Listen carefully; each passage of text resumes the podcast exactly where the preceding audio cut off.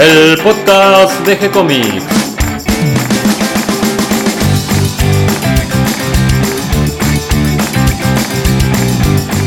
Muy bienvenidos a un nuevo episodio de G-Comics, el podcast donde hablamos de todas las técnicas necesarias para realizar un cómic, cómo dibujar un manga y todo el conocimiento requerido para dibujar esa historieta que tenemos dando vuelta en la cabeza. Mi nombre es Gonzalo García y mi intención y la de todos los que hacemos G-Comics es colaborar con aquellos que estén interesados en avanzar, en mejorar, en progresar en su formación como dibujante de cómics. Hoy les presentamos un nuevo episodio de Mate con Superhéroes, donde entre mate y mate vamos recorriendo la historia de los héroes y villanos del cómic americano, sus creadores y las consecuencias en nuestras tierras pampeanas.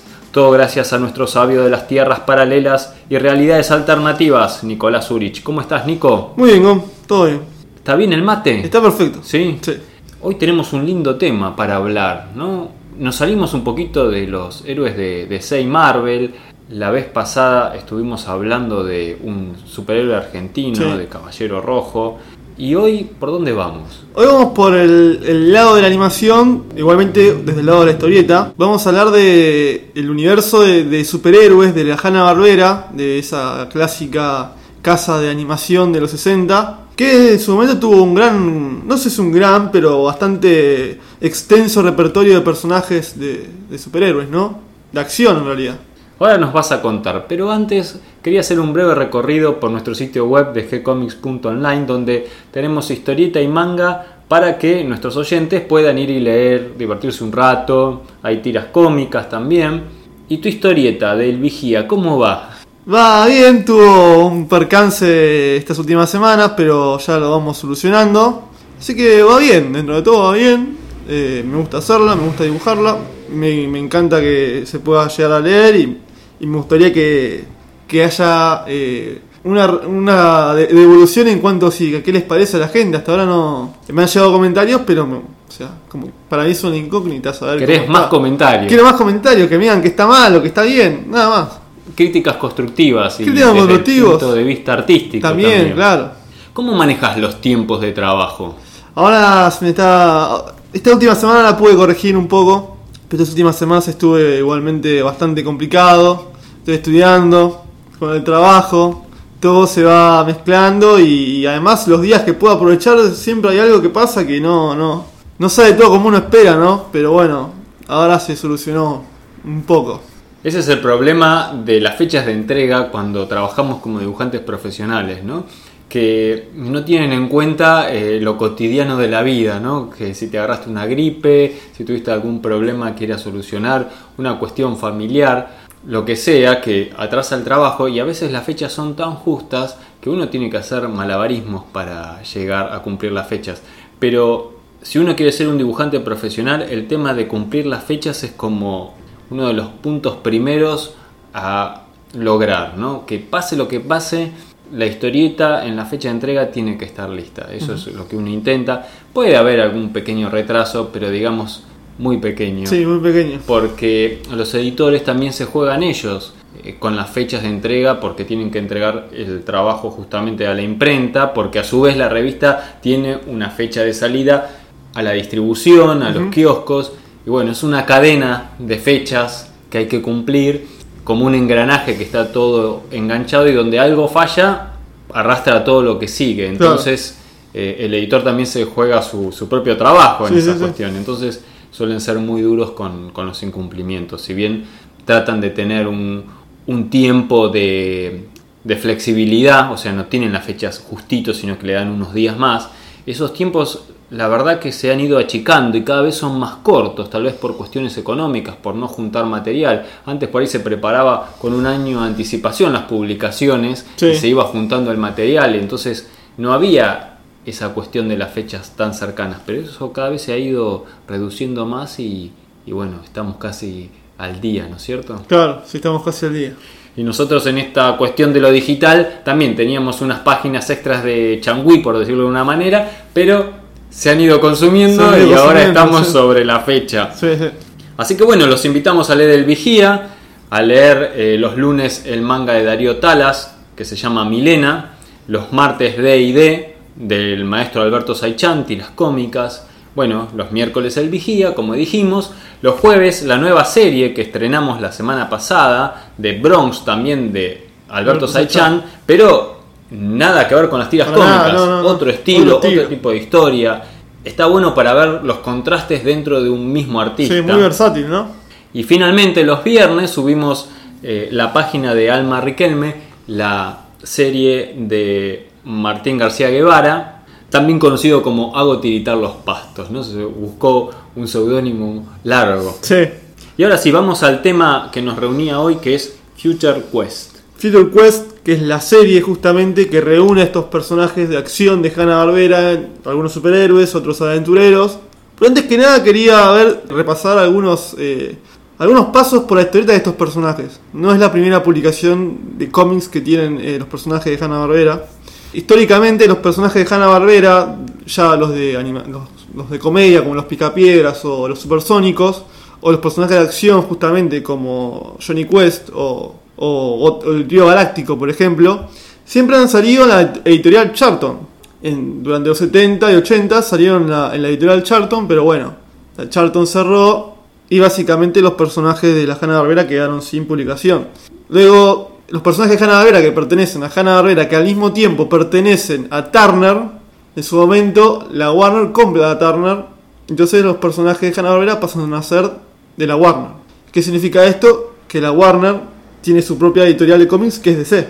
Entonces pasaron los personajes de Hanna-Barbera, los todos, a tener sus publicaciones dentro de DC Comics. El primer héroe de acción de, Hanna-Barbera que tuvo su propia publicación en una, en una revista de DC fue justamente El Fantasma del Espacio, que ya había tenido un especial en los fines de los 80, eh, que creo que lo editó Dark Horse, que lo dibujó el maestro Steve Root.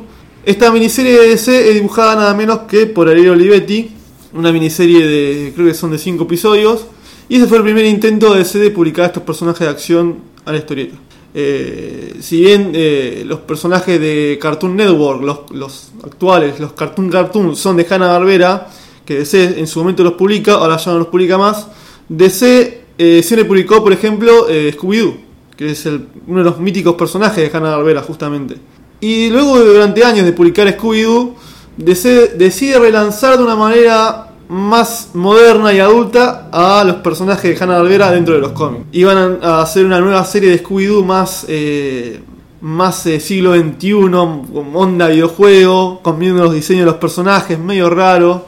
Personajes más realistas. Más realista, sí, pero como una estética medio de videojuego, ¿no? De, de videojuegos actuales. Eh, luego lanzaron una serie de los Picapiedras, que dicen que estaba muy buena. Tiene esa cosa satírica que tienen los Picapiedras, pero de una mirada más del siglo XXI. Igual, obviamente, ambientado en el pasado, con los personajes de siempre, nada más que con un estilo más realista. La otra serie fue la serie Los Autos Locos, que la dibujó eh, Leonardo Manco. Eh, bastante interesante la, propuesta de hacer a los especie de autos locos una carrera distópica onda Mad Max.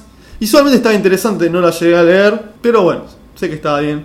Esa era la norma de las historias, ¿no? Eh, los personajes clásicos con una mirada más moderna y adulta.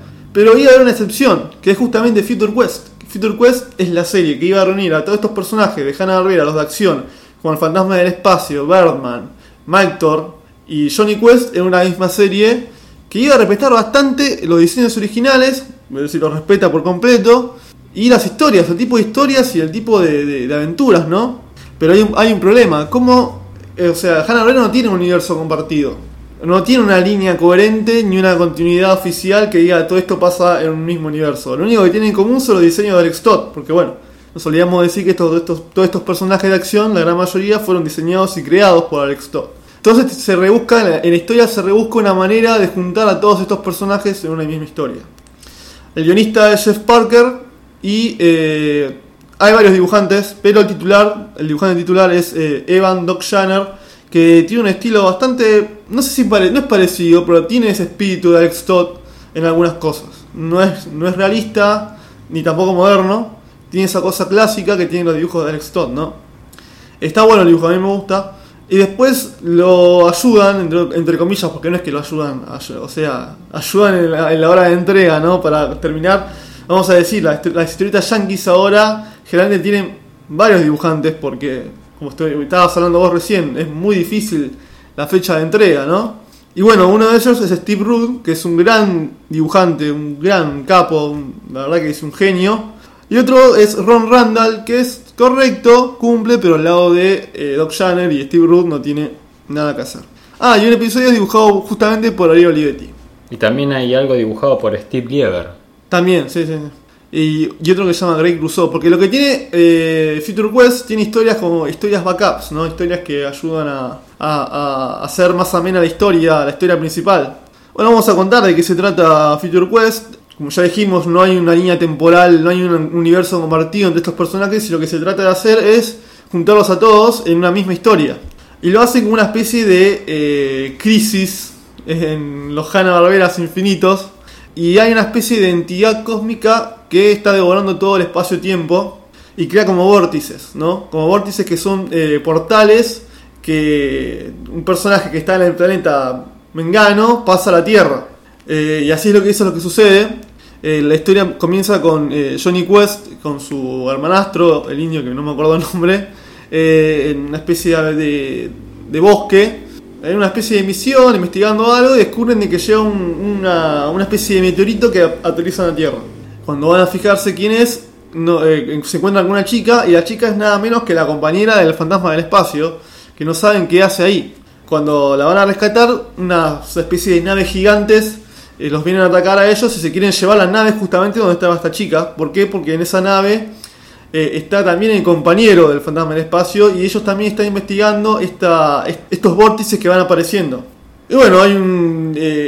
esos vórtices temporales que hay terminan fluyendo todos los personajes y se, están, se, dieron cuenta de que viene esta entidad cósmica a destruir todo el espacio-tiempo, toda la existencia del universo, ¿no? Eh, bueno, aparece Birdman eh, justamente a, ayudar a Johnny Quest y a, su amigo y a su hermano, a su hermanastro. Eh, después, se cruzan con Frankenstein Jr., no sé si lo recuerdan, que era una especie de Frankenstein robot superhéroe. Bueno, acá Palma muere y reconstruyen uno que es bastante parecido al gigante de acero, no sé si vieron la película. Como, obviamente tiene mucha más onda porque gigante, está, está bueno. Fi- Finalmente, eh, el fantasma del espacio, justamente por estos vórtices, llega a la Tierra y les viene a avisar del problema que se viene, que es esta- este, este ente maligno que se viene a comer todo el espacio-tiempo. Y bueno, finalmente, es como digo yo, es, es una crisis porque todos los personajes se juntan a luchar contra esta, especie de, masa gigante que viene a, destruir el universo, la existencia, todo. En el medio también aparecen algunos villanos, como el villano de Birdman, que se llamaba Fear, eh, una especie de, de Hydra, pero de, de Birdman. O sea, la historia está buena, no hace falta que seas fanático de los personajes para, para entenderla o que te guste. Así que sí, es recomendable por el lado del arte, por el lado de la historia también.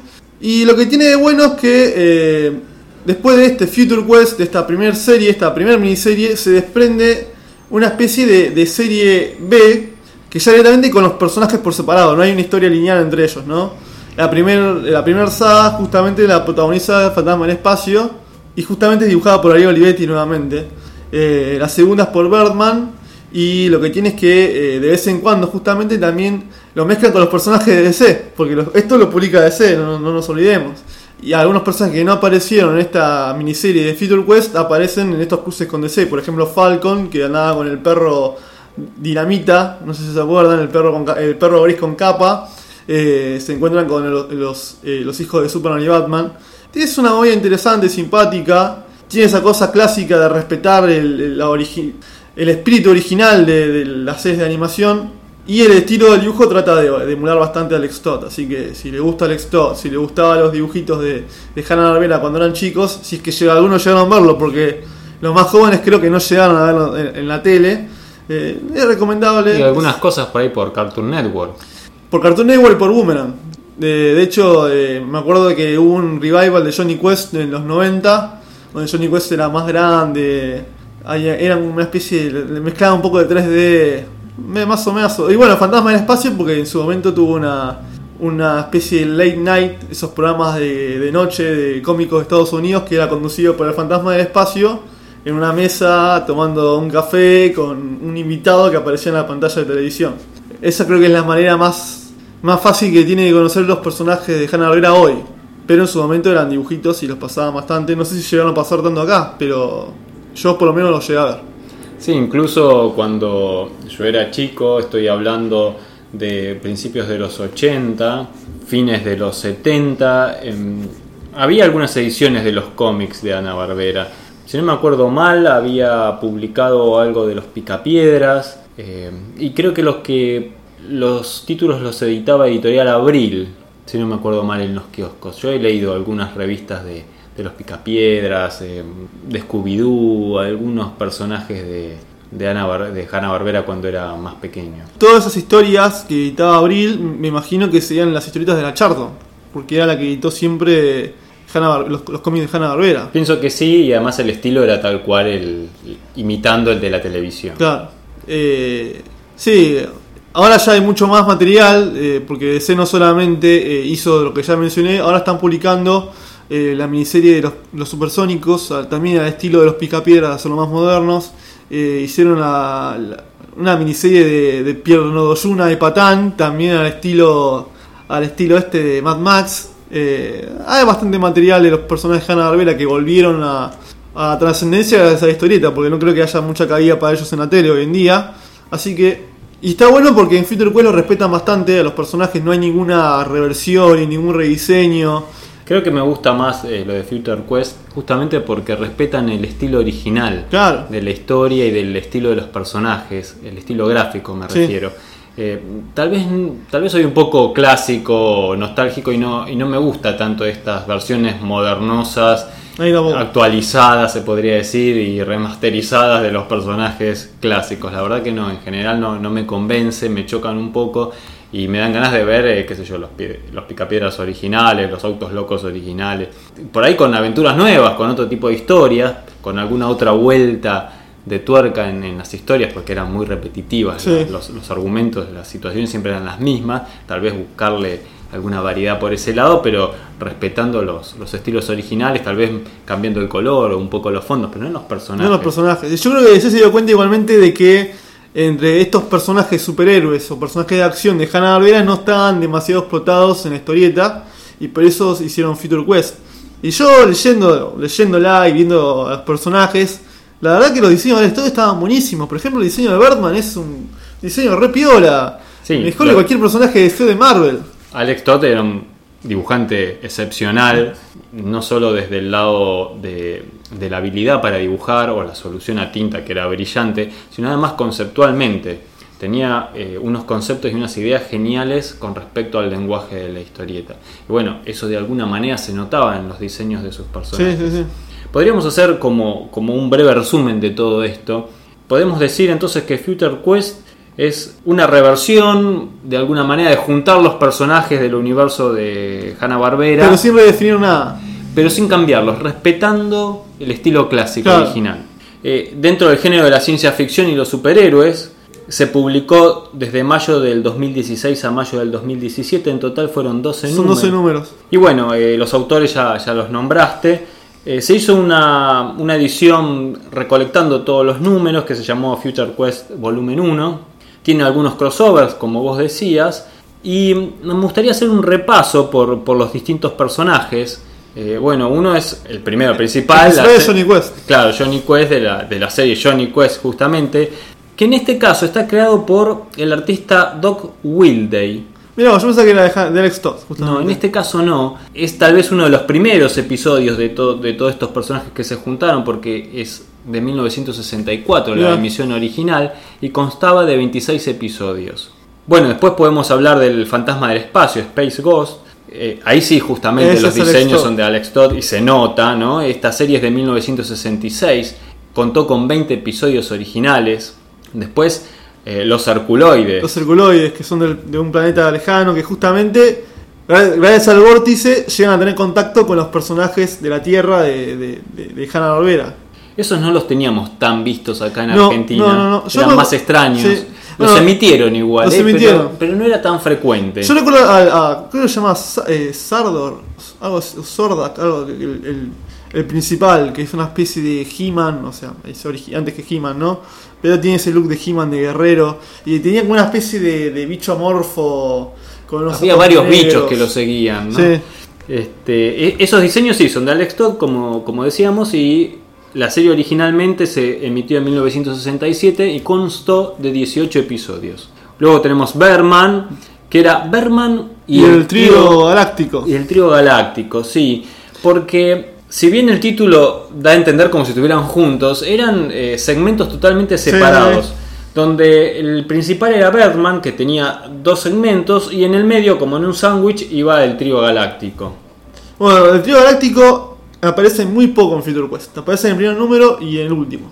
Son es el que está más pintado en toda la, la serie.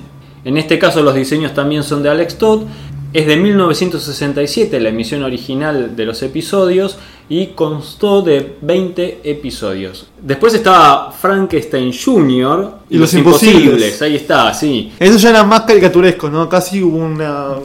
No hubo una, un rediseño, pero bueno, ajustaron, ajustaron los, los, estilos. Pero los trajes son básicamente los mismos. Eh, salvo el rediseño justamente de Frankenstein Frankenstein Jr. que lo hicieron parecido al gigante de acero. No claro, igual. Al gigante de hierro. Que, gigante de hierro. Que da justamente, sí, porque el original incluso un poco se parece. Y es esta idea del robot gigante.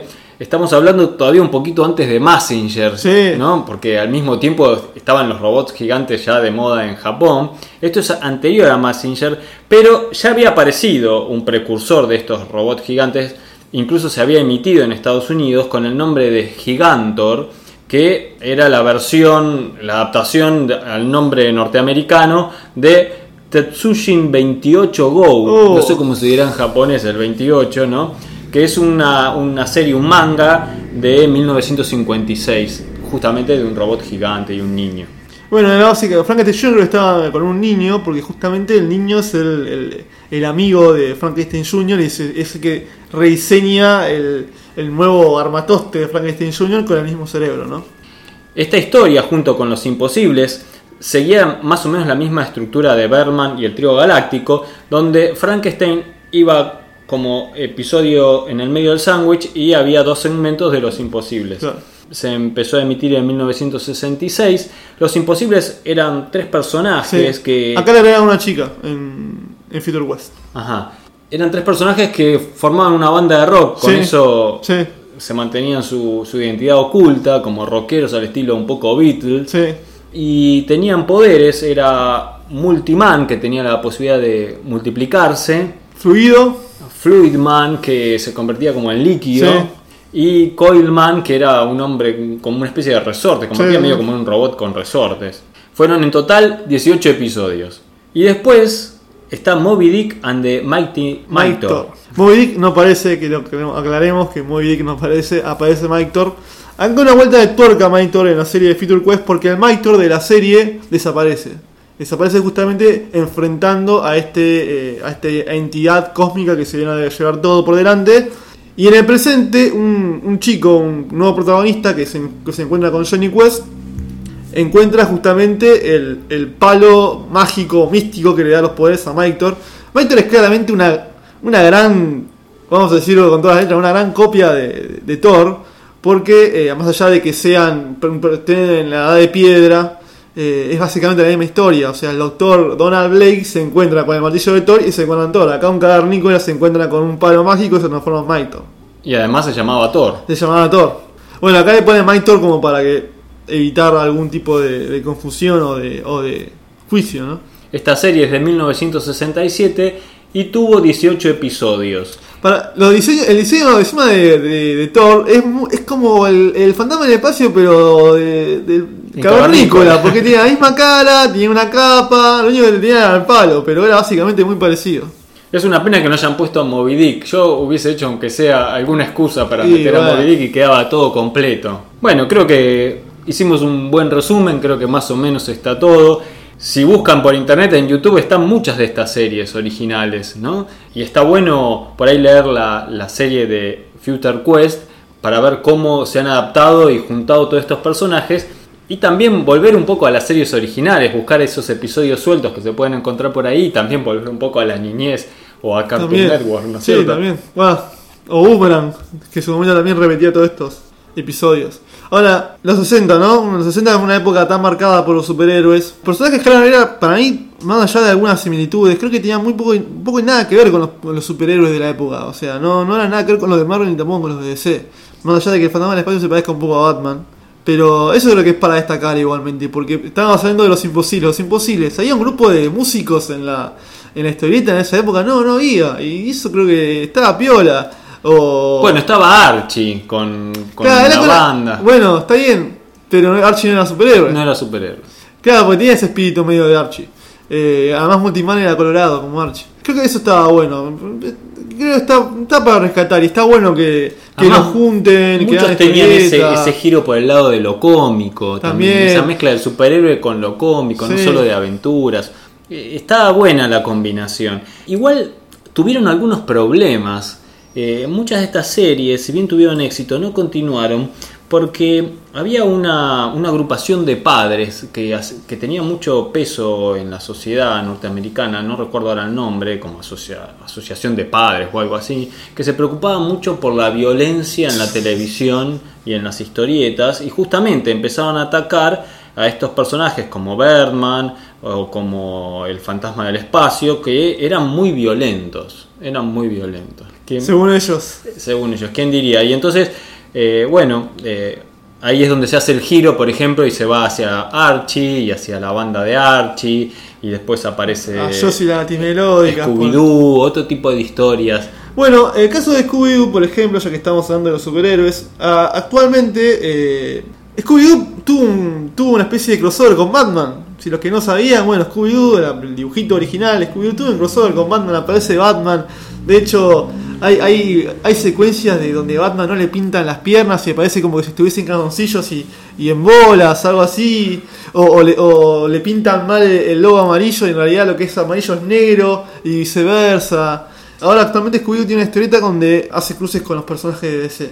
Así que como que juegan un poco todavía con eso. No está del, todo muerta la cosa con los personajes de Hanna-Barbera. Y Scooby-Doo como que siempre fue el más vigente, ¿no? De todos ellos. Bien, Nico, creo que quedó un informe bastante simpático, divertido. No sé si completo, pienso que nos quedó bastante incompleto porque son muchos personajes, muchas series, cada uno con su historia. Pero, pero sí, por lo menos dimos un pantallazo, un recorrido general. Así que bueno, creo que es suficiente por el episodio de hoy. Espero que a todos les haya gustado. Recomendar el Future que está bueno. Recomendar también las miniseries de Fantasma del Espacio que hizo Olivetti también. O si alguien encuentra la de Steve Blue del Fantasma del Espacio, nos hace un favor porque yo no la vi nunca. Así que estaría bueno que alguien la encuentre. Porque está, yo vi imágenes que el, dibujo estaba muy bueno. Esperamos entonces los comentarios, las respuestas de ustedes, los consejos. Ah, recuerden que pueden leer la historieta de Nico Urich, el vigía, y mandarle sus comentarios, sus críticas, sus aportes, sus puntos de vista. Les agradezco a todos los que comparten este episodio en sus redes sociales y ayudan a que cada vez seamos más. Recuerden que pueden escucharnos en iTunes y en iVoox y que si les gustó el programa pueden darnos un me gusta, escribirnos una reseña, ponernos las estrellitas que nos merecemos. También pueden acercarnos sus sugerencias a través del formulario de contacto de, de nuestro sitio web gcomics.online o enviarnos sus propuestas y preguntas desde la página de Facebook. Les responderemos siempre con alegría y continuaremos publicando nuevos episodios. Gracias y hasta la próxima. Gracias Nico. Gracias.